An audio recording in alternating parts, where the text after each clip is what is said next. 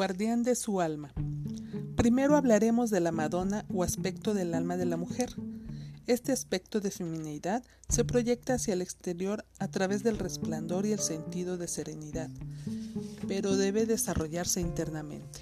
No hay nada más atractivo en una mujer que la posesión del sentido de verdadera felicidad interior, y una manera efectiva de lograr esto es mediante la adquisición de una fe religiosa. Carl Jung creyó que una forma excelente para comenzar el proceso de psicoterapia era regresar a sus pacientes a la religión de su nacimiento, la iglesia o la sinagoga. En efecto, esos lugares pueden ser adecuados para que uno encuentre su centro espiritual y el sentido de conexión con el universo. La religión tradicional en estos tiempos ha sido abandonada por muchos, y en su lugar ha aparecido una nueva era de religiones. Cualquier camino espiritual que se elija puede ser útil y confortante para el individuo, puesto que no estoy convencida, al igual que John y sus seguidores, que hay algo en el hombre que clama una conexión con el universo en su totalidad. Las mujeres en particular se percatan, aunque de manera vaga, de esa conexión, puesto que ellas son las portadoras de la raza, el eslabón sin el cual la vida misma no podría existir. Este hecho biológico por sí solo se le da a la mujer, le da a la mujer un sentido único de espiritualidad, y no es accidental, que usualmente es la mujer y no el hombre quien insiste sobre la observancia de algún tipo de religión en la casa. Este sentido de espiritualidad es importante, ya que es la fuente de la fe constante en la Madonna, aquello que ella no puede ver o tocar directamente. Fe en el futuro, fe en su hombre, fe en la bondad de la vida misma. Debido a la crisis actual de la Madonna, la vida se ha tornado ampliamente impersonal para muchas mujeres las mujeres se han alejado completamente de una vida dedicada por entero a, lo personal, una vida donde la típica mujer existía enteramente en relación con los demás. Esta mujer de antaño sabía mucho por qué vivía a través de su hombre y sus hijos, y era una poderosa mediadora de los pensamientos y sentimientos de los que la rodeaban. Por supuesto, de la única persona que a veces no sabía nada era de ella misma pero en cierta forma no necesitaba saberlo. Su papel estaba tan bien definido por lo que hacía para cada uno de los demás, que por lo general tenía un fuerte sentido de sí misma y una satisfacción personal.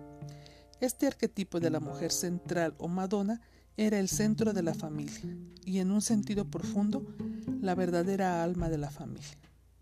Con el énfasis actual sobre la carrera y la independencia económica, muchas mujeres han olvidado que este papel central con respecto al hombre es una fuente de gran bienestar, inspiración y satisfacción para ambos sexos.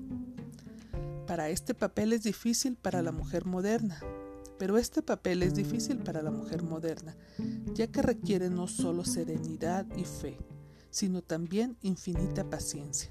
Y la mujer moderna carece de paciencia. Tiene tanto que hacer en el mundo.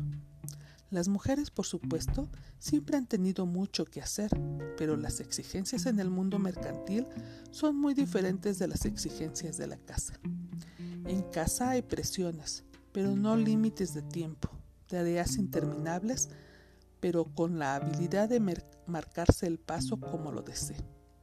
El mundo exterior es diferente se deben respetar las reglas o se fracasa en el logro de las metas. La conciencia masculina enfocada es algo que impulsa de naturaleza lineal moviéndose hacia su meta en línea directa y en menor tiempo posible. La conciencia femenina, en contraste, es de naturaleza espiral, disfrutando el proceso tanto como el resultado, moviéndose a través del tiempo de manera holgada, permitiéndole la vida que suceda. Esta actitud femenina es muy paralela al proceso del embarazo y del nacimiento, el cual no puede ser forzado y debe permitirse que suceda a su propio ritmo. Prolongados periodos de silencio, meditación y contemplación son de gran valor para el desarrollo de los aspectos de la personalidad de Madonna, ya que la Madonna es en su mayor parte el aspecto silencioso de la mujer. Por contraste, el aspecto de la Amazona siempre tiene una voz y por lo general esa voz puede ser estridente e insensible hacia el tono de los sentimientos que hay en el ambiente. Esto ocurre cuando la mujer opera únicamente con su aspecto de amazona, sin conexión con la feminidad. El resultado puede ser desastroso en una relación íntima o personal, ya que provoca que el hombre se te retire sexual y emocionalmente. La mujer que está poseída únicamente por su intelecto de amazona no está ligada ni a su corazón ni a su alma, y su excesiva verborrea levanta una pared en vez de un puente entre ella y su hombre. Esta es la razón por la cual tantos hombres, por lo general, prefieren a una mujer silenciosa. En su silencio, ellos no experimentan barreras hacia su feminidad, hacia esa parte que es la esencia de la mujer. Por lo general, la comunicación más profunda entre un hombre y una mujer ocurre en silencio, puesto que en el silencio la mujer es totalmente receptiva para con el hombre, con sus pensamientos, sus sentimientos y sus necesidades. Mi padre sabía decir, el silencio es la forma más severa de la intimidad. Las palabras son producciones y requieren un esfuerzo de la mente. Frecuentemente interfieren con asuntos del corazón o procesos del alma.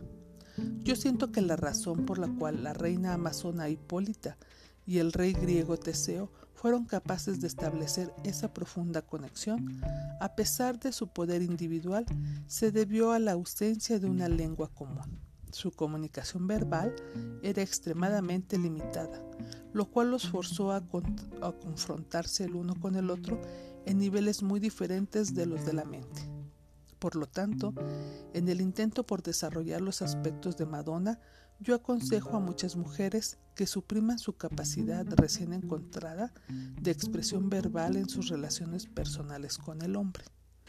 Las mujeres que han intentado esta nueva, aunque muy vieja, aproximación a la relación hombre-mujer, la encuentran en principio desagradable e incómoda, ya que la amazona está acostumbrada a estar en el escenario, siempre actuando. El silencio, por lo general, la hace sentirse frágil y vulnerable. Al principio es difícil para ella el solo ser. Sin embargo, cuando pasa el tiempo, encuentra que el solo ser es extremadamente placentero, en especial cuando su compañero siempre está listo para apresurarse a llenar los espacios vacíos. Pero en efecto, la Madonna sí habla, y cuando ella habla, habla suavemente. La voz de la Amazona por lo general es fuerte y directa, la voz de la amazona es suave y solícita. Una voz chillona en una mujer es odiada por el hombre. Es aguda y cortante como una espada desvainada, provocando que el hombre se despliegue o ataque. Algunos en respuesta pelean, otros se retiran, pero raramente se da una verdadera comunicación cuando una mujer habla en voz alta. El poder de una voz femenina suave, enviando un mensaje tranquilo, aunque decidido generalmente, deja helado a un hombre ahí mismo donde se encuentra. Y si no lo fuerza a actuar, por lo menos lo motiva para pensar lo que está diciendo.